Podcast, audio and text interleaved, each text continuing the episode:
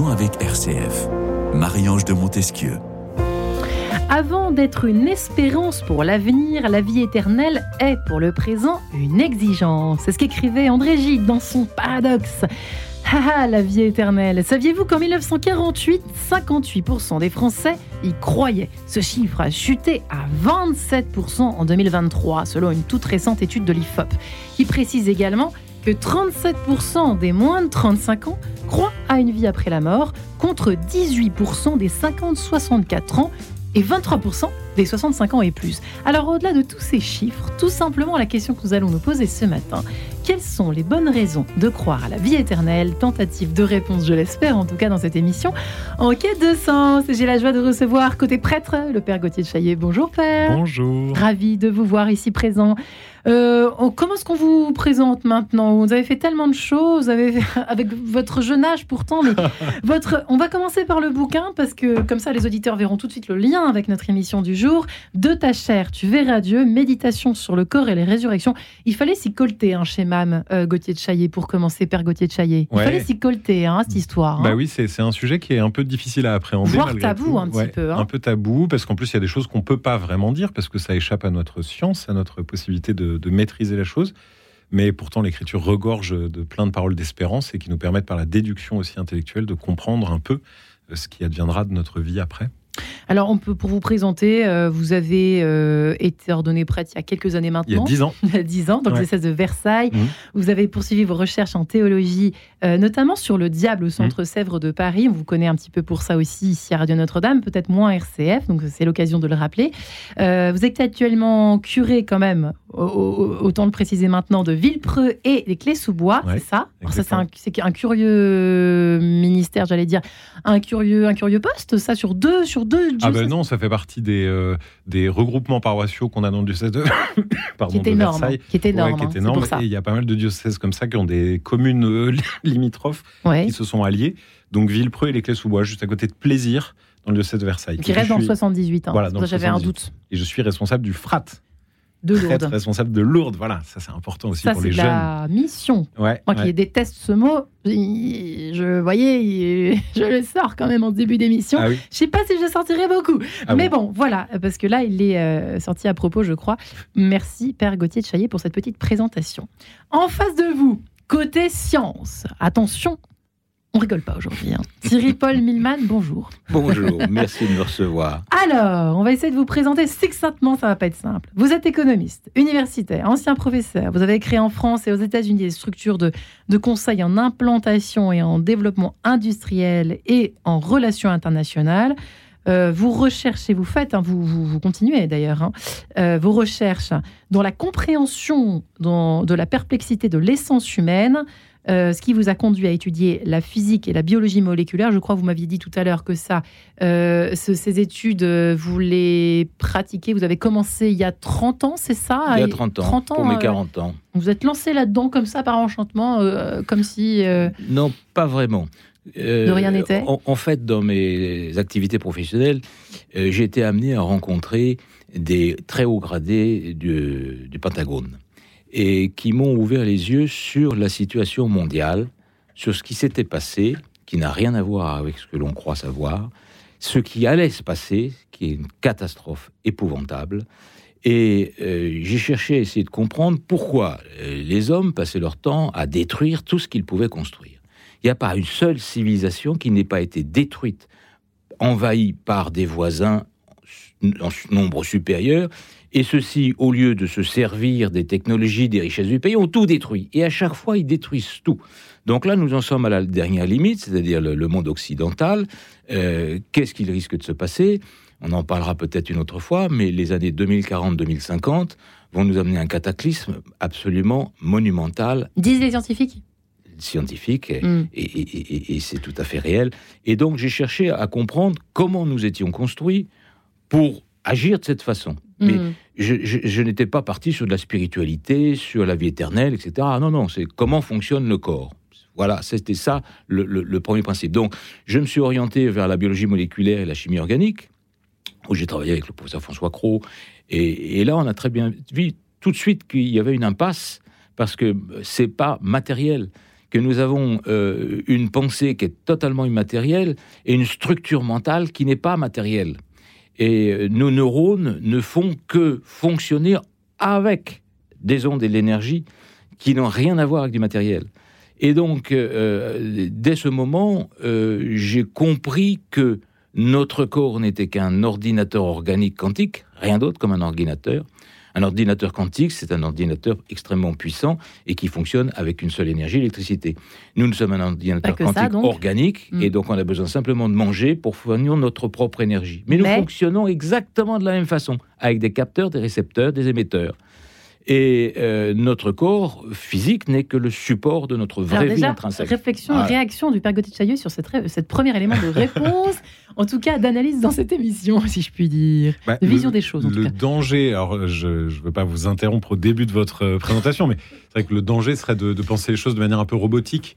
Euh, oh, ça ressemble un peu à une description à la Descartes d'un corps qui serait comme une machine, puisque vous faites le parallèle avec l'ordinateur quantique. Du coup, on a une expression quasiment d'une ouais, espèce d'informatique. Euh, exact.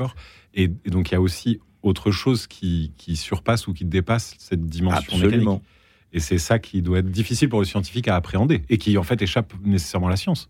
Non, ça n'échappe pas à la science. ça n'échappe pas à la science complètement, euh, Thierry? Non, pas du tout, parce que une fois que l'on sait comment on est construit, et eh ben, on sait comment on fonctionne, et là, on ne croit plus, on sait. Hmm. Je suis surpris de voir que les gens croient à la vie éternelle. Croit, et, un petit nombre. Alors un petit nombre. Un petit hein. nombre, tout petit nombre. Moi, je vois par exemple parmi les deux, deux, deux de mes amis présidents de la République, qui, étaient Jacques Chirac et Valéry Giscard d'Estaing. Euh, l'un, Jacques Chirac, m'a dit merci, je vais partir tranquille. Et euh, Giscard d'Estaing m'a dit je me sens très faiblement immortel. Vous voyez donc, pourtant, des gens intelligents, scientifiques. Bon. Et euh, le fait, c'est de ne pas croire, c'est de savoir. Moi, je crois absolument à rien. Je sais ou je ne sais pas. Vous, vous croyez à rien? À rien. Je sais ou je ne sais pas.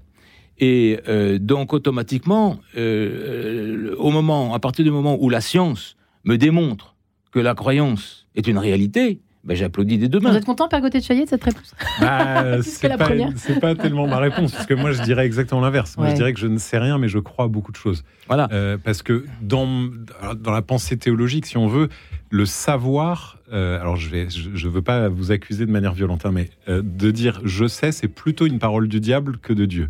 Euh, vous savez, c'est dans la confrontation de Jésus avec le diable dans la, la, synagogue de Capharnaüm. Le diable voit Jésus arriver et il lui dit Je sais qui tu es, tu es le Saint de Dieu. Et le diable agit comme ça, il a une espèce de connaissance, justement. C'est pour ça que je me. Dieu sait si j'ai un respect absolu pour la science et les scientifiques, attention, hein. mais je trouve que l'attitude de surplomb, le risque de vouloir maîtriser, posséder, est pour moi quelque chose qui est de l'ordre de la violence. Père Gauthier de Chaillet, pourquoi ce livre Vous voyez mais justement, où je veux en venir. Ouais, mais justement, je trouve que dans l'expérience de la corporéité, dans l'expérience de notre corps, euh, il y a justement une expérience, donc quelque chose qu'on sait. Je sais que j'ai un corps, je maîtrise mon corps pour une part, etc. Et en même temps, il y a toujours la, la, la prise en compte d'un surcroît, de quelque chose qui nous dépasse, qui nous, qui nous échappe et qui nous appelle à plus. Et je trouve que du coup, le risque d'avoir un propos trop scientifique est qu'on risque de passer à côté de la dimension poétique, la dimension esthétique, la dimension contemplative euh, de la nature et, de, et des aspirations que la nature nous apporte. Même si on a bien envie de, comprendre et de savoir par moment. Euh, surtout aujourd'hui, j'ai l'impression que, même depuis toujours, remarqué euh, Descartes en son temps déjà, donc bien avant aussi. en revanche, il y a quelque chose qui est quand même assez époustouflant. On va voir ce que répond, ça, va être intéressant de savoir ce que répond en face Thierry Paul Milman. Euh, euh, vous dites qu'on va ressusciter avec notre corps. Qu'est-ce que c'est que cette histoire? On nous a pourtant dit que on allait notre âme allait ressusciter et notre corps allait rester sous la terre. Alors, hein. qu'est-ce que c'est que cette histoire? Ben, Cette histoire, elle est liée. Euh, c'est une déduction théologique qui s'est faite au long du temps, quand les, théologiens ont, essayé de réfléchir à ce que le Christ avait voulu nous montrer par sa propre résurrection et en nous disant que là où il va, nous irons nous aussi, d'une part, euh, qui répond à une question angoissée des Juifs de son époque, qui parlait du Shéol. Donc, euh, après la mort, il y a une destination incompréhensible des âmes qu'on appelle les enfers, qui n'est pas l'enfer, mais les enfers. Donc, c'est la, c'est une espèce de, oui, euh, d'indicible, si on veut. Donc, l'âme par là-bas, le corps détruit, terminé. Et peu à peu, dans la théologie juive, arrive et émerge à l'époque du Christ, notamment chez les pharisiens, la conviction qu'il adviendra quelque chose du corps. Et donc on pense que le corps va se relever physiquement, que vraiment le corps va revenir, euh, se, se recouvrir de chair, etc. Puis on va évoluer en voyant que Jésus revient, mais d'une manière différente. On voit le corps ressuscité de Jésus, c'est à la fois lui, on le reconnaît quand il se fait reconnaître, Ouais. et pourtant il est différent, il a des aptitudes différentes. Il traverse les murs, euh, il, a, il, il peut être à deux endroits en même temps, etc. Donc il y a des espèces d'aptitudes de son corps qui sont différentes, mais c'est bien lui. Et du coup, les théologiens vont en déduire que puisque nous sommes un corps et une âme, ce qui constitue notre personne, nous ne pouvons pas n'être soudainement qu'un corps ou qu'une âme. Le corps seul, ça s'appelle un cadavre. L'âme seule, une âme seule, ça s'appelle un ange. Mais nous ne serons jamais des anges. Et donc il faut qu'il y ait cette réunion entre le corps et l'âme. Mais le corps, euh, moléculairement tel que nous l'expérimentons aujourd'hui, celui-là, il est détruit. Mais nous aurons un corps qui sera quand même notre corps. euh, et qui sera une euh, et c'est là où on, là on pour le coup notre connaissance mécanique est inapte à pouvoir dire les choses de manière très précise mais nous savons que ce sera bien nous ce sera bien notre corps d'une manière tout autre c'est ça Alors, quelle est la Alors, version je- scientifique des choses? Est-ce que je, le, je- vais le corps qui traverse les peut- murs peut-être vous décevoir, mais euh, je, crois qu'il faut expliquer aux auditeurs comment nous sommes construits. Et euh, nous sommes construits exactement de la même façon que cette table, cette chaise, que les planètes, que les soleils, n'importe quoi. Au départ, vous avez euh, la particule élémentaire, Mhm. un, un noyau, et dont les petites particules que sont les électrons, les neutrons, les protons tournent autour. C'est le fondement de la matière. Pourquoi c'est comme ça, on n'en sait rien, il n'y a que Dieu qui le sait. Mais ça, c'est le fondement. Nous avons ensuite euh, quelque chose d'extraordinaire qui fait que quand nous nous mettons une goutte d'eau dans un verre d'eau, on obtient un verre d'eau avec une goutte d'eau supplémentaire. Quand Dieu met une goutte d'eau dans son verre d'eau, il obtient une rivière de diamants. Ça, c'est quelque chose d'extraordinaire. Ça veut dire que à chaque fois que vous rajoutez des électrons, des neutrons, des protons autour du noyau, vous obtenez des matières différentes, totalement différentes. La matière la plus simple, c'est l'hydrogène. Un électron, proton, un neutron. Le plus compliqué, enfin, pour la majeure partie des gens, c'est l'uranium 235. Vous êtes en train de dire que 235 la base de fonctionnement des choses, c'est d'abord élec- l'électricité. C'est ça? C'est qu'il y, a il y a quelque chose de. Non, il y a de l'énergie, mais c'est un, un ensemble. Et alors, ces particules, ces petites particules élémentaires, donc on fait toute la matière. Euh, ensuite, elles se sont liées entre elles. Se liant entre elles, elles ne- n'ont pu le faire qu'en mettant ensemble des électrons qui étaient au, pourtour, les plus éloignés possibles, de façon à faire comme une espèce de ceinture qui, qui contient deux euh, molécules, pour deux, deux- deux- particules qui font une molécule. C'est ce qui se passe la molécule d'eau, je vous disais tout à l'heure. Euh, vous prenez de l'hydrogène, de l'oxygène, ils mettent leurs électrons de valence en commun, c'est les plus éloignés, et vous obtenez quoi? De l'eau. Mm. De gaz, vous obtenez de l'eau. Et nous, on est pareil. C'est ça que vous, vous On est racontez pareil. dans votre livre. De cela, Mm. nous avons fait euh, de, de molécules, nous, a- nous sommes passés aux tissus, des tissus aux organes, des organes à l'être humain. Mm.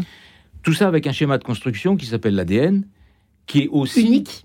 qui est, qui est aussi une Mhm. construction simplement d'atomes, rien d'autre que Ouais. des atomes. Nous, nous, nous sommes simplement qu'une association instable d'atomes, de particules élémentaires. Presque poétique ce que vous racontez. Oui, parce que notre corps ne nous appartient pas, le corps il appartient à l'univers. Ouais. Et, et quand, nous, quand nous mourrons, nous ne mourrons pas. C'est notre corps qui se désagrège. C'est-à-dire que c'est les particules élémentaires Ah, vous êtes qui, d'accord qui, se- Ah oui. qui, qui dégringolent. Ouais. Mais notre vie intrinsèque, elle, elle ne bouge pas.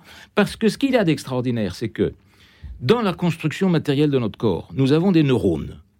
Et ce sont ces neurones, l'organisation de ces neurones, plus elles sont bien organisées, plus vous êtes intelligent, l'intelligence étant la déduction de la résolution d'un problème. Mais ça, ne, ça ne dicte pas la pensée. La pensée vient encore d'ailleurs. Et les neurones fonctionnent d'une façon très particulière. Par exemple, je vous dis que vous ne voyez rien avec vos yeux, vous n'entendez rien avec vos oreilles, il n'y a pas un son qui sort de ma bouche. Et là, vous dites, tiens, le docteur Sortez Thierry, tout de le suite. docteur Thierry Paul Milman a besoin d'aller se faire hospitaliser. Mais non, c'est la réalité. Parce que nous sommes des capteurs. Nos yeux reçoivent des ondes lumineuses. Hmm. Nos oreilles reçoivent des ondes sonores. Et quand je parle, j'émets des ondes sonores. Comment ça fonctionne? La lumière, c'est très simple, tout le monde la connaît. Euh, elle est absorbée par la matière. Hmm. Toutes les ondes lumineuses, les, couleurs sont absorbées par la matière, et ce qui n'est pas absorbé par la matière nous est renvoyé dans nos yeux. Et pourquoi vous dites vous êtes tellement radical en disant qu'on ne parle pas, qu'on ne ah oui, mais pas parce que c'est la réalité physique, c'est la, science physique. Et où est-ce que vous voulez en venir, Thierry Eh ben, je, vous explique. Le, quand vous regardez quelque chose, c'est de, de, la lumière qui rentre, des ondes lumineuses qui rentrent dans votre œil, qui se transforment en matière, hmm. proton. Et euh, vous avez un jeu d'électrons qui est envoyé aux neurones qui se mettent à vibrer et qui recrée votre image extérieure dans votre cerveau en créant des ondes de la vision. C'est une interprétation, c'est ça Non, non, c'est pas une interprétation, c'est la réalité. D'accord. La même chose pour le son, vous avez des ondes sonores, c'est une compression d'air qui arrive à votre oreille mhm. avec une longueur et une fréquence qui fait que l'appareil auditif transmet au cerveau euh, des neurones euh, auditives, là aussi euh, des, vibrations très particulières qui recréent le son. Donc l'ensemble de notre cerveau n'est qu'un émetteur, récepteur, transmetteur. Et alors, eh bien, tentative euh, de compréhension. Dans un instant, si vous le permettez, euh, Thierry, Père, Père Gauthier Chaillet, Thierry Paul Milman, juste après cet extrait de cette sonate numéro 10 en sol majeur, opus 96 de Monsieur Beethoven. tout de suite. Quête de sens une émission de Radio Notre-Dame en codiffusion avec RCF.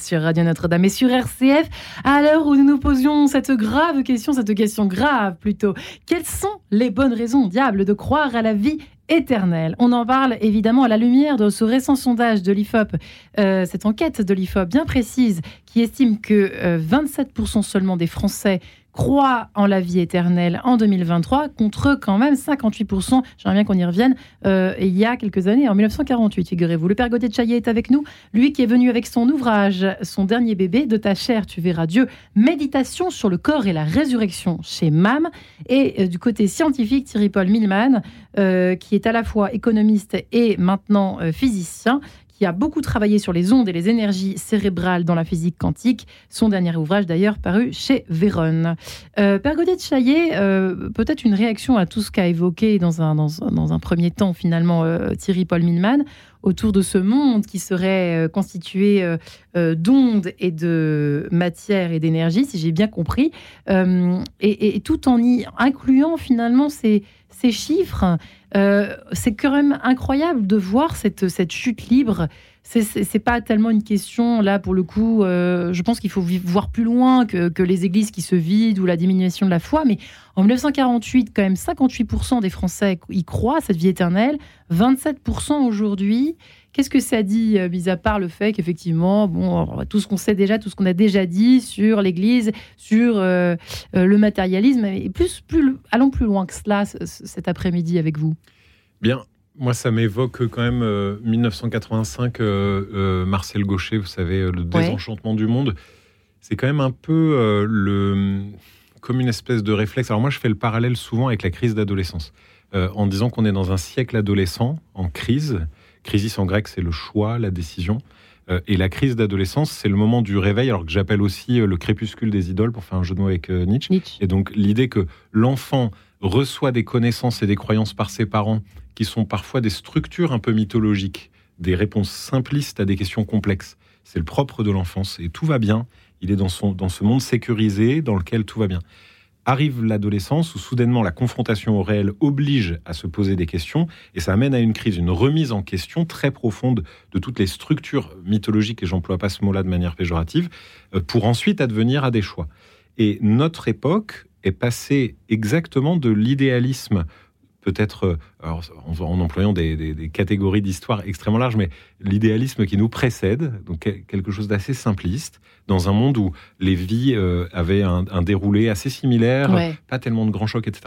Et il y a au XXe siècle quand même l'immense découverte. On dit souvent euh, Auschwitz, Hiroshima, Colima, euh, la Seconde Guerre mondiale, le- le- le- la Shoah et le- les camps de concentration russes.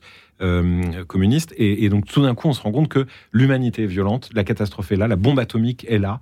Euh, donc vous voyez 1948, on est juste après cette découverte de la possibilité de tout détruire et donc crise d'adolescence. Euh, le monde rentre dans cette crise que Gaucher appelle le, le désenchantement du monde. On refuse de, de- de recevoir des réponses simples à des questions complexes. Et donc quand les gens disent qu'ils ne croient pas, franchement, dans, dans mon expérience pastorale, Dieu sait si je croise beaucoup de gens qui sont sceptiques ou qui Ouais. ne croient pas en Dieu, notamment à l'occasion des enterrements. C'est vraiment le lieu où, où le tout venant vient. Et quand on parle aux personnes, franchement, c'est 90% des gens disent je ne sais pas. Euh, ils disent pas. ils- ils- beaucoup de gens vont dire, je- ils vont refuser de dire je crois, mais pour autant, ils ne vont pas affirmer qu'il n'y a rien. Et donc c'est là où des questions comme euh, le sondage Ah, c'est l'IFOP, attention, hein, Ouais. tout est relatif, bien sûr. et puis parce que c'est délicat, parce qu'en fait, il faudrait poser la question aux gens est-ce que vous croyez à la vie après la mort ou est-ce que vous ne vous prononcez pas sur la vie après la mort parce que vous êtes ouvert à la question? Et les 9 dixièmes des gens sont plutôt ouverts, mais ils refusent, et ça, ça fait partie de, de- de notre époque, et à la limite, c'est plutôt une qualité humaine que de refuser qu'on leur impose des réponses faciles. Et donc, quand on n'a pas accès de manière euh, sûre aux réponses qu'on voudrait euh, entendre, ben, on préfère ne pas être trop affirmatif. Et donc, sur des sujets comme celui-là, je suis pas tellement choqué en fait que les gens euh, aient de la peine à dire qu'ils croient en la vie après la mort. Alors, cela dit, merci euh, d'être aussi précis, Père Gauthier Chaillet, puisque j'ai omis de préciser que selon toujours ce sondage de l'IFOP, 31%, un petit peu plus, hein, 31% des Français restent convaincus de la vie après la mort. Parce qu'attention, il y a une différence évidemment entre la vie après la mort et la vie éternelle. On est bien d'accord avec ça. hein Absolument.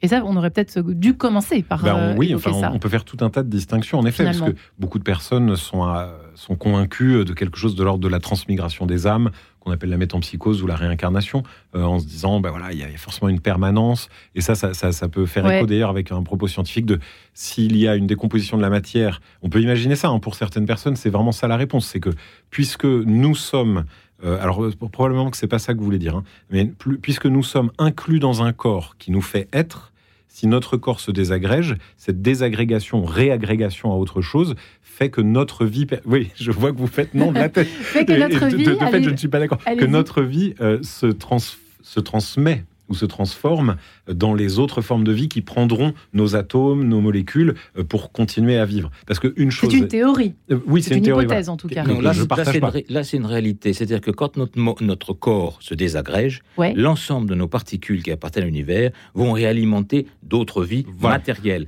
Quand vous mangez une pomme, Oui. vous pouvez être certain que des particules ont appartenu à votre grand-mère. Voilà. Mais ce n'est pas la Ça, je réincarnation Mais ce d'un n'est corps. pas la grand-mère pour autant. Et ce n'est pas la grand-mère pour un temps. Ouais, ouais. Donc, si vous voulez, c'est, c'est- c'est- au, niveau, au niveau scientifique, euh, c'est démontré, c'est prouvé. Notre corps, qui est un, un- un amalgame de particules instables, retourne à l'univers et il reforme de la matière. La Et il y matière retourne ne en se permanence perd parce pas. qu'on on perd Tout- de tout la le temps, matière, etc. Tout le temps. Mais quand vous évoquez l'ensemble, il faut savoir que quand vous regardez l'univers, alors vous parlez de Dieu tout à l'heure, il y a beaucoup de gens qui ne croient pas en Dieu, mais on n'a pas à croire en Dieu. Dieu est. Point barre. Comme dit, comme dit, comme dit euh, euh, euh, Einstein. Pascal, Ah, Pascal. Dieu, l'univers et les hommes font qu'un. Et pourquoi? Mathématiquement, c'est l'existence de Dieu, entre guillemets, c'est pas l'existence, l'état de Dieu en, en- en- en termes mathématiques, il existe, il est démontré, il est prouvé. vous avez un cycle qui s'appelle infini, qui est un 8 renversé. C'est le physicien Ça, qui parle ou c'est l'homme? c'est le physicien et l'homme. D'accord. Donc, dès lors, si vous Mhm. voulez, vous, vous n'avez pas à vous même pas à vous poser la question.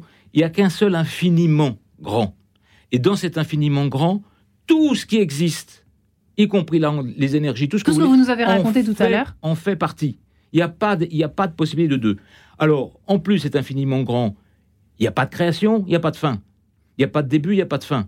On ch- ne cherchez pas à essayer de comprendre, parce qu'on ne le peut pas comprendre. C'est exactement la même chose que si vous vouliez dessiner le visage de Dieu, c'est pas possible. On, ne peut pas comprendre. Même vous, on vous ne peut, pouvez pas non, comprendre. on, en on- fait. on- on l'admet.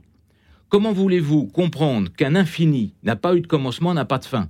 Que rien n'a commencé, rien n'a de fin C'est très difficile. C'est- Un cours de physique. c'est facile. Donc, si vous voulez, dans, dans ce domaine, on, on, on- on stoppe. Mais quand vous regardez la vie terrestre, Ouais, la vie des hommes, ouais. elle est, elle est tout à fait similaire à la vie des atomes. Dans l'univers, vous avez l'équilibre, mais vous avez aussi le chaos, vous avez l'expansion, vous avez tout ce qui existe dans l'être humain.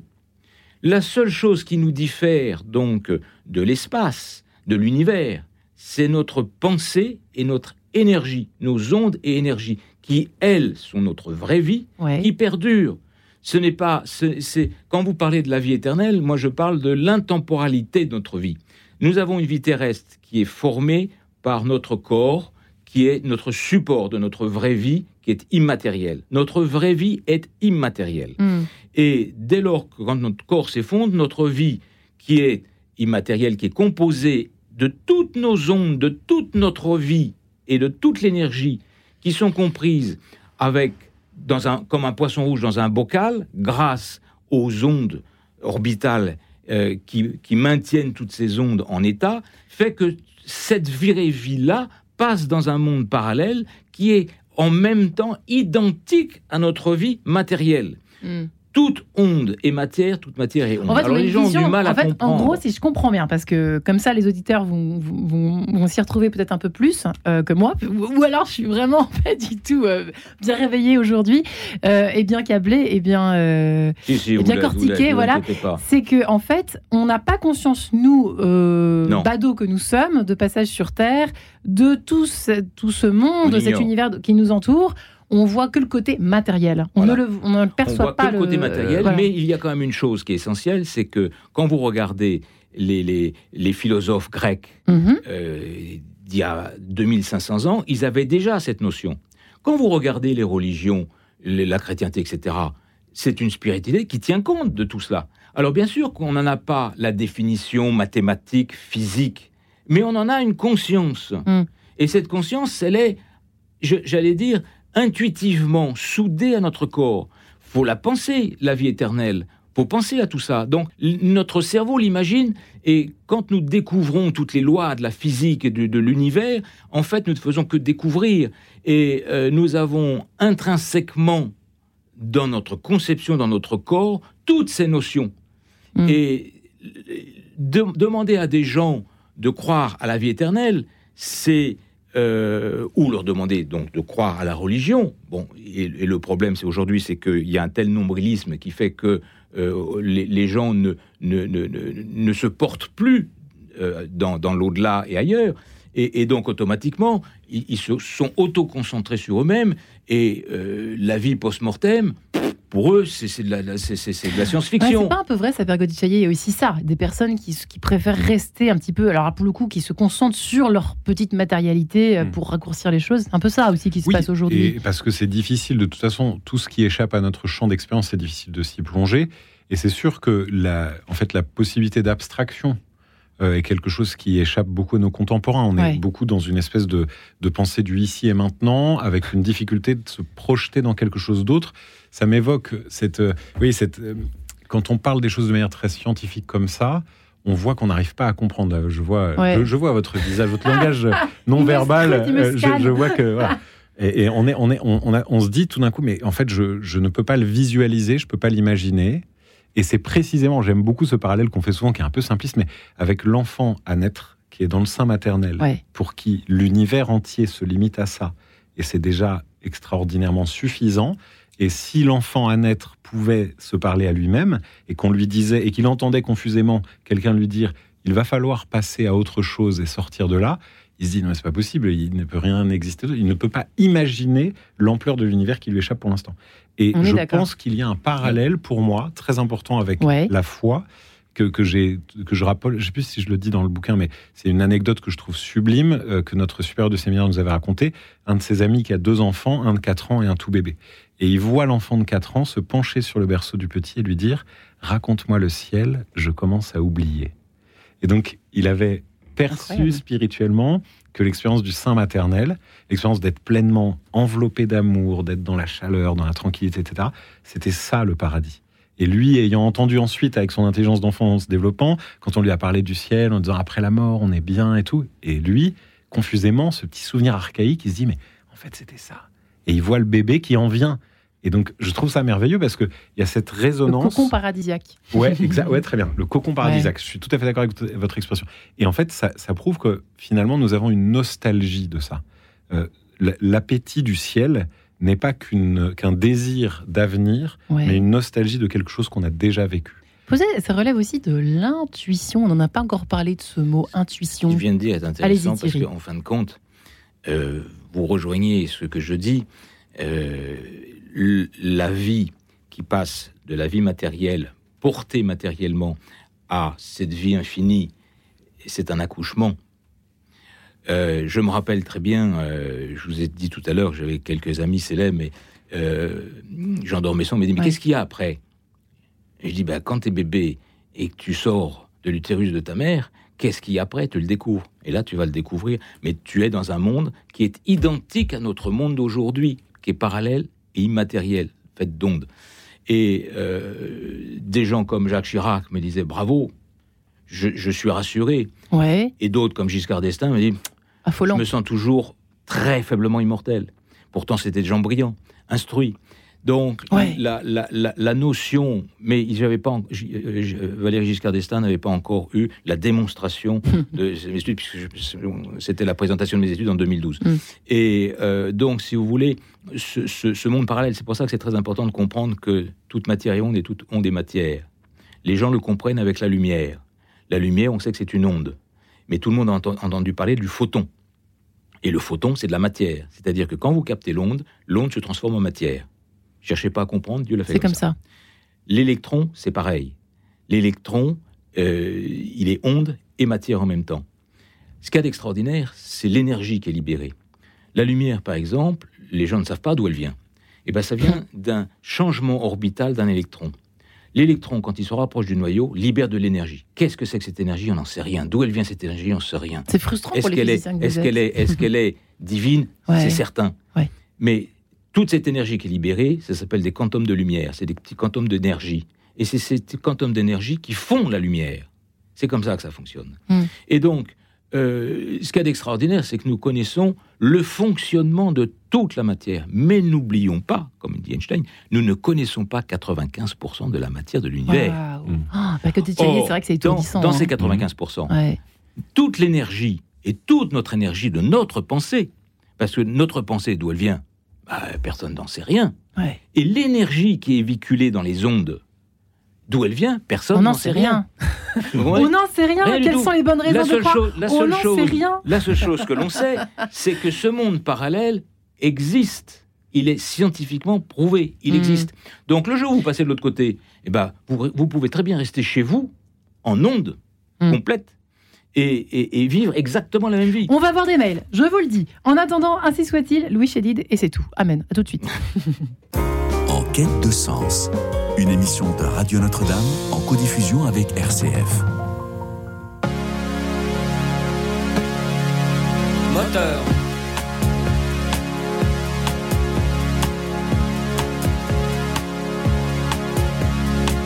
L'action se déroule dans ta ville, vue d'hélicoptère ou du haut d'un building. Et puis la caméra zoom avant, jusqu'à ton appartement. Doudoudou, si soit-il. Yeah, tel est le nom du film, comme il est dit dans le scénario au plan de toi dans ton berceau.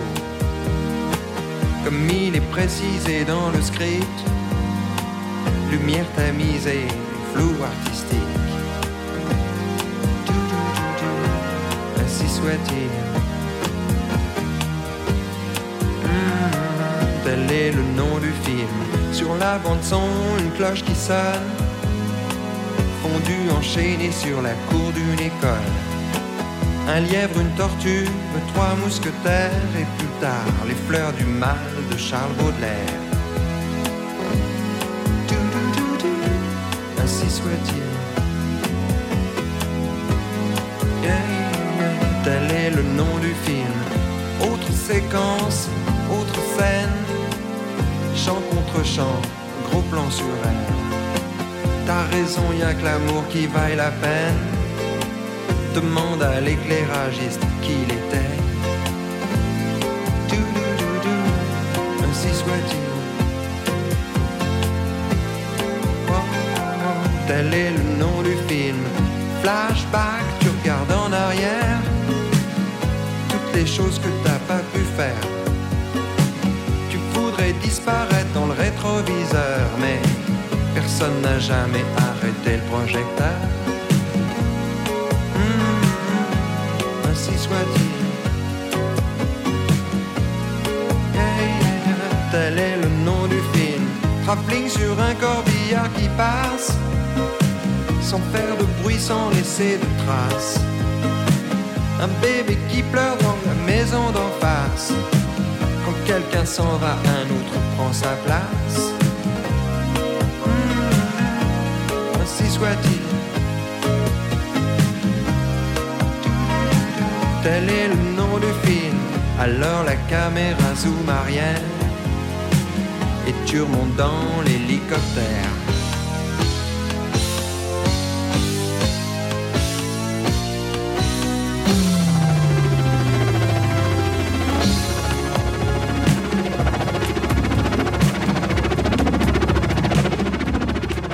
Et voilà, pour ainsi soit-il, Louis Chédid sur Radio Notre-Dame et RCF, à l'heure où nous nous posons cette question avec mes deux invités, que sont le père Gauthier de Chaillet et le scientifique Thierry-Paul Milman. Euh, ouvrage, évidemment, euh, le dernier ouvrage de Thierry-Paul Milman étant Onde et énergie au pluriel cérébrale dans la physique quantique, paru chez Vérone, et euh, qui s'interroge justement sur cette question de l'immortalité. Et le père Gauthier de Chaillet qui s'intéresse, lui, à la résurrection de ta chair. Tu verras Dieu, méditation sur le corps euh, dans la résurrection. Qu'est-ce qui se passe là-haut? On n'en sait rien, mais il y a quand même des choses qu'on peut évoquer. Euh, voilà, c'est paru chez MAM, hein, Méditation sur le corps et la résurrection. Euh, messieurs, effectivement, Père Gauthier de Chaillet, peut-être une petite nuance à apporter. On a évoqué tout à l'heure la nuance à apporter entre la, vie, croire à la vie après la mort, croire à la vie éternelle. Et là, il y a une autre nuance, peut-être une précision à apporter de votre part, vous qui êtes le prêtre du jour sur euh, effectivement entre savoir et croire, peut-être faire une. euh, Oui, alors euh, dans la pensée religieuse, dans la pensée, dans la pensée spirituelle, on considère que notre connaissance euh, de Dieu Oui. ne provient pas que de notre découverte. Donc c'est une grande distinction avec la pensée scientifique, mais qu'elle provient d'une révélation. Nous croyons que Dieu est celui qui se dit. Et Oui. c'est ce que nous croyons. Mm. Et précisément, là, on n'est pas du tout sur le même langage, puisque vous, vous allez plutôt déduire la, la pensée déductive du scientifique qui observe, qui établit des règles, des lois, des théorèmes, euh, et qui ensuite, du coup, euh, connaît les choses parce qu'il les a vues. Donc nous, nous osons, c'est une audace de la religion, euh, et au titre de ce caractère audacieux, ça nous invite à de l'humilité d'ailleurs, nous osons dire quelque chose sur ce qu'on ne voit pas. Oui. On ose dire Dieu est ainsi, Dieu n'est pas ainsi, etc. Et donc j'insiste sur la dimension de- d'humilité qu'il faut avoir, puisque souvent la religion est très affirmative et très sûre d'elle-même, alors que précisément on devrait être Mm. toujours très humilié. on n'aime pas ça. Voilà. hein. Et voilà. Et, et je trouve que j'aime bien l'expression de mots d'argile. Euh, on a des mots d'argile pour dire Dieu. Quelque chose. Enfin, nos, nos concepts, euh, nos, nos propos théologiques sont, sont, voilà, doivent être très délicats et très Mm. humbles. Ne que- M-O-T-S, mot d'argile. oui, ouais. pardon, oui, oui, absolument. Euh, ne serait-ce que pour ne pas faire violence aux réalités si euh, diaphanes et complexes euh, qui se révèlent à nous. C'est pour ça que quand j'avais travaillé sur la question des anges et des démons, euh, c'est quand même extrêmement important de ne pas arriver avec ses gros sabots dans des domaines aussi délicats. Quoi. Si les Ça a été fait dans l'histoire d'ailleurs. Eh oui, bien sûr, exactement. À tort. ouais. Exactement, à tort. On a toujours tort d'être brutal et trop affirmatif. Mm. Quand bien même on peut être sûr de notre foi, je voudrais pas donner l'impression aux auditeurs qu'il faudrait, qu'il faudrait être trop relativiste. Voilà. Euh, il faut être euh, humble. En fait, il faut une véritable humilité. Quand vous dites page 73, le Christ n'a jamais prétendu que la vie était ici-bas telle qu'elle devait être. Qu'est-ce que ça veut dire, ça bah, Ça veut dire que notre, notre expérience de la vie euh, et notre expérience de, de, nos histoires est marquée par quelque chose de brisé, d'abîmé, de, de, ouais, de, de, gâché quelque part. Il y a un gâchis. Euh, Voulu par Dieu Non, consenti par Dieu. Dieu veut le bien, la totalité de l'être et la possibilité de communion avec les êtres qu'il aime. Et il y a une rupture qu'on appelle dans le langage, euh, encore une fois j'emploie un mot qui va peut-être choquer, mais dans le langage mythologique euh, de la d'Adam et Ève et de la, de la pomme, enfin de la, question du, péché originel, quoi, dans ce langage conceptuel qui nous permet d'expliquer pourquoi les choses sont un peu euh, brinque-ballantes. donc Dieu a consenti à ça puisqu'il aime plus que tout la liberté de sa créature qu'il aime. Et donc, il consent à ce que la liberté aille son chemin, qui peut être un chemin de mort. Et donc, Dieu ne le veut pas, Dieu ne le produit pas, mais il l'assume. Et quand il nous arrive des tuiles, effectivement, question qui est souvent évoquée dans cette émission dans, par différents biais, mmh. euh, c'est pas Dieu qui nous envoie cette tuile. Moi, je ne crois pas. Alors, c'est-à-dire que peut-être que d'autres prêtres ne seraient pas d'accord avec moi. Moi, je suis convaincu que Dieu n'agit dans le monde de manière directe que si rarement qu'on peut dire qu'il n'agit pas. C'est-à-dire que je ne crois pas, c'est moi, hein, Gauthier de Chailly, je ne suis pas le pape, hein, euh, c'est peut-être dans quelques et années, encore, pour l'instant on n'y est pas.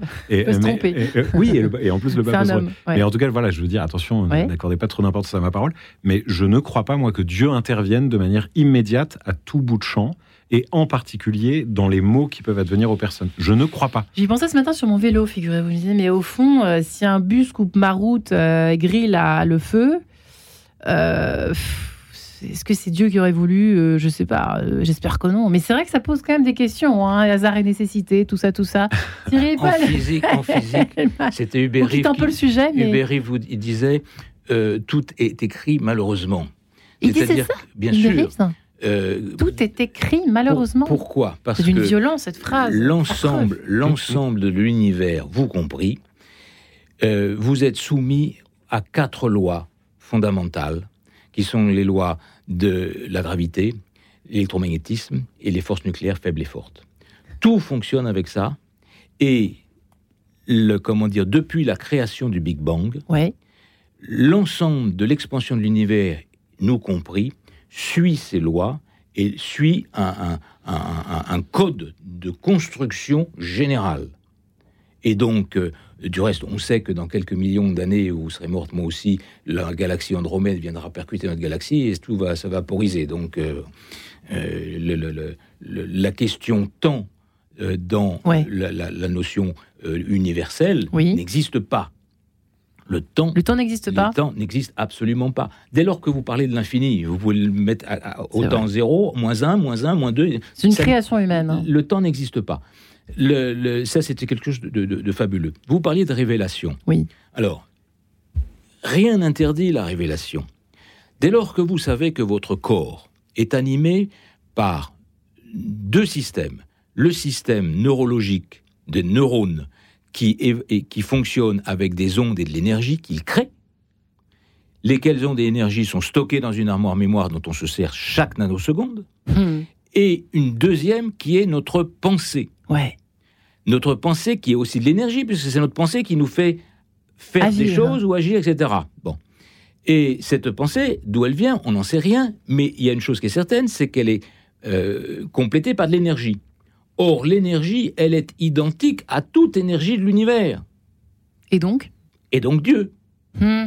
C'est la même énergie. C'est sous-tendu par Dieu. C'est la même énergie.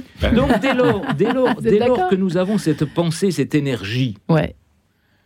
Qui pourrait contredire le fait que vous recevez, à travers votre pensée de cette onde et de cette énergie, d'autres ondes et énergies dont vous ne savez pas du tout d'où ça vient, mais que vous percevez, qui peuvent être celles de Dieu ou de qui vous voulez, et rien ne l'interdit. Hmm. Donc quand vous parlez de révélation, scientifiquement parlant, c'est de ça dont il s'agit. Hmm. L'autre problème, c'est que notre cerveau et notre organisation physique ne captent pas les autres ondes je ne suis pas capable de capter vos ondes de votre pensée.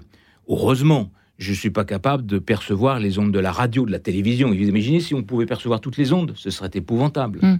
Eh bien, dès lors qu'on ne peut pas capter ces ondes parce que nous avons un bocal hermétique. Dieu a quand même bien fait les choses. hein. qu'on- quand on y ne peut pas les avoir, ce serait épouvantable si on, Mm. si on recevait toutes les ondes. Vous imaginez, on ne pourrait pas vivre. On peut communiquer par contre. Et, Mm. et donc, si vous voulez, cet ensemble fait que quand le, le matériel, le corps matériel se, se disloque, hein, se désagrège, repart alimenter d'autres matières dans l'univers et la Terre, euh, notre vraie vie, qui est notre vie cérébrale, faite d'ondes et d'énergie, qui reste comme un poisson rouge dans son bocal grâce à l'ensemble des ondes orbitales qui fait que c'est bien serré, elles, elles peuvent aller capter les autres ondes, voir la vie telle qu'elle est, recevoir d'autres ondes comme elle est. Alors- Ce qui fait que vous avez certaines personnes dans des conférences qui m'ont dit, mais alors, euh, les, les, euh, les fantômes, etc. Mais c'est pas parce que 99,99% de la population ne peut pas capter des ondes extérieures que certains cerveaux, certaines ondes cérébrales ne peuvent pas le faire. Alors justement, euh, de Chaillet, euh, je sais que alors euh, là on touche à un sujet un petit peu euh, tenden- pas tendancieux, mais un peu limite limite euh, de la connaissance, en tout cas, et même limite de la foi, c'est les fameuses morts imminentes, les expériences de mort imminente. Il y a quelques films qui ont été faits là-dessus, etc. Les auditeurs en ont certainement vu une fois au moins dans leur vie ou entendu parler. Et et c'est vrai que c'est assez étonnant parce que finalement, ces, ces personnes qui partent et qui reviennent, enfin qui sont dans le coma par exemple, et, euh, ont une, développent, semblent témoigner d'une certaine euh, surcomprise de conscience un petit peu euh, en dehors de la norme, en fait, hors norme. hein.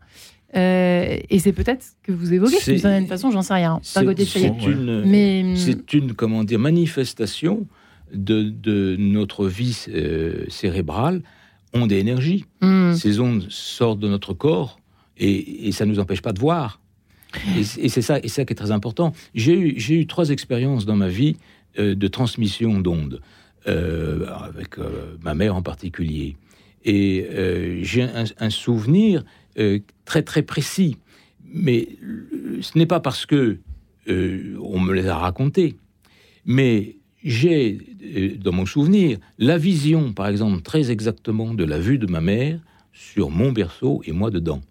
ça, Donc c'est ça, c'est qu'on inexplicable. qu'on entend, ouais, c'est Quand- assez étonnant des Quand choses. il n'y a, pas- a de photo, il n'y a rien. Et Hum. j'étais capable de reproduire, 30 ans après, la discussion que j'avais entendue. Hum. J'avais trois ou quatre mois Mm. de mon père, de ma mère, de ma grand-mère. Donc, si vous voulez, on, on- on perçoit tout ça. C'est pas parce qu'on ne peut pas l'expliquer que ça n'existe pas. Alors, qu'est-ce qu'on répond, Père. Gauthier puisque l'émission file, file, file euh, Qu'est-ce qu'on répond effectivement aux, aux auditeurs? Alors, soit qui sont un peu sceptiques, euh, parce qu'il y a des chrétiens, euh, Père Gauthier qui ne croient pas à la vie éternelle. hein. Il y en a ou pas? Ils Est-ce que vous êtes d'accord avec Ils moi? ont tort.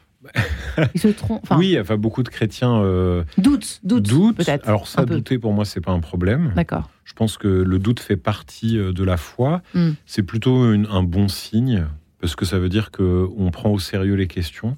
Je préfère un doute angoissé à une espèce de certitude euh, bête.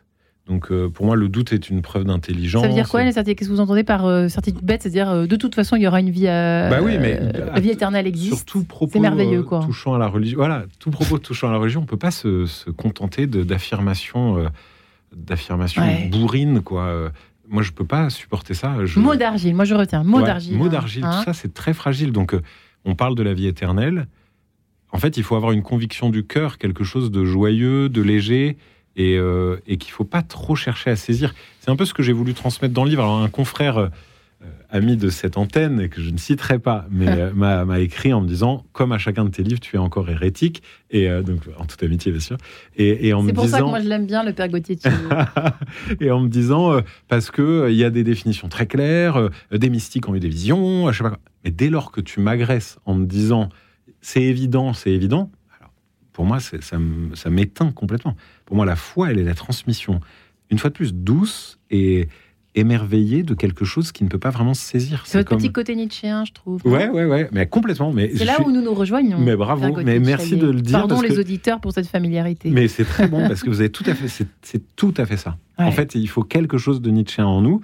Et il faut quelque chose de poétique. Et c'est pour ça que Ouais. je suis Nietzsche. C'est que quelque chose d'esthétique et qui laisse place à du non-dit. Euh, et donc, les personnes qui me disent leurs doutes, voilà, moi, je leur dis, ne vous- moi, ça m'arrive souvent d'aller voir des personnes très âgées qui sont aux portes de la mort. Et je leur dis, vous avez de la chance parce que, c'est ce que je dis dans le bouquin, je crois, à un moment, vous avez de la chance parce que vous, vous allez savoir. Moi, pour l'instant, je crois, mais vous, vous allez savoir. Et la deuxième chose, c'est que je leur dis, quels que soient vos doutes, laissez-vous faire. Mm. Soyez tranquille. Tout va bien. Et, et pour le coup, là, on peut rejoindre les, les expériences de mort imminente parce qu'elles sont quand même unanimement positives. Oui, tout Euh, à fait. moi, je suis un peu mal à l'aise et tout avec le truc, mais en attendant, c'est toujours des gens qui disent quoi qu'il se passe, Nuage d'amour. Oui, voilà, euh, c'est quoi, que- quelle que soit la culture, Ouais. c'est toujours quelque chose d'hyper beau. Donc, euh, Ouais. ce que je dis aux, aux personnes, et puis je leur dis surtout, quand on arrive aux portes de la mort, on perd le défi angoissé du faire et des choses qu'il faut accomplir. C'est fini, c'est bon. Tu lâches maintenant. C'est fou qu'on peut. C'est vrai qu'on a, on vit avec cette peur au fond. Ouais. Nous sommes peut-être faits pour vivre, comme vous le reprécisez, mais euh, dans votre livre. Mais c'est vrai que euh, la peur de la mort est, par- est tout le temps en fait. Ouais, bah ouais, ouais, c'est un moteur de la vie. Mais il vaut, il vaut mieux avoir peur de la mort que peur de choses secondaires. Paul Tillich, un théologien euh, de- du XXe, là, qui parlait de préoccupation ultime. Et j'ai- beaucoup utilisé cette expression pour dire que on a des préoccupations immédiates, des préoccupations médiates et des préoccupations ultimes. Préoccupation immédiate, c'est maintenant. Là, vous êtes en train de vous dire comment je vais faire pour l'interrompre pour passer à autre chose. Euh, et- ou alors, euh, ou alors, je sais pas quoi, le technicien vous dit un truc, le réel vous dit un truc dans votre préoccupation immédiate, des tout petits trucs. Préoccupation médiate, c'est des grandes questions de notre vie. Euh, comment, qu'est-ce que je dois faire comme investissement? Qu'est-ce que je dois faire comme changement de boulot Je sais pas quoi? Des questions de notre vie. Donc tout, tout le déroulement de notre vie. Mhm. Et puis ensuite, préoccupation ultime. Quel est le sens de mon existence? Pourquoi je suis là? Est-ce que je serai sain? Moi, c'est les trois en Blablabla. même temps. et, et du coup, ce qu'il faut, c'est que les préoccupations immédiates et médiates Ouais. ne nous empêchent pas d'avoir de l'espace pour les plus grandes préoccupations. Donc il faut que notre vie ne soit pas enfermée dans des tout petits stress du quotidien, parce que parfois on a des périodes de notre vie où on est enfermé Je ne vous le fais pas dire. voilà. Et ben, donc voilà, il faut réussir à laisser de la place. Et la foi, c'est la possibilité de traverser les préoccupations euh, immédiates, médiates, et de laisser de la place à l'éternité. Et c'est la prière. Cette définition de la prière pour moi, c'est s'ouvrir aux préoccupations ultimes. C'est tout d'un coup, On peut prier pour sa vie éternelle. on peut prier pour. Oui, oui, oui, oui. On peut même prier en faisant un exercice d'imagination. Euh, c'est très bon, ça. Euh, c'est l'école de Saint Ignace. De dire je vais, pendant une heure, imaginer ce que c'est que la joie parfaite. Et ça fait du bien. Je vais essayer ce soir avec ma fille. Mais je vous conseille. Nous allons essayer. Mais, mais vous savez, Sainte Thérèse de Lisieux, elle dit imaginez tout ce que vous voulez du ciel, quoi qu'il arrive, ce sera encore mieux. Donc on n'a jamais tort de s'attendre au mieux. Eh bien, en tout cas, euh, tentative de réponse dans ce livre de ta chère, tu verras, Dieu. Méditation sur le corps et la résurrection. Également, côté scientifique, dans les ondes et les énergies cérébrales dans la physique quantique paru chez Véron. Excellent ouvrage signé Thierry Paul Milman. Merci, Père Gauthier Chaillet. Thierry Paul Milman, merci à vous deux. Je vous en prie. Tous Mais ceux qui liront mon livre sauront que ils sont construits et que la vie éternelle existe. Amen. Amen. Merci, messieurs. merci, merci Marie-Ange.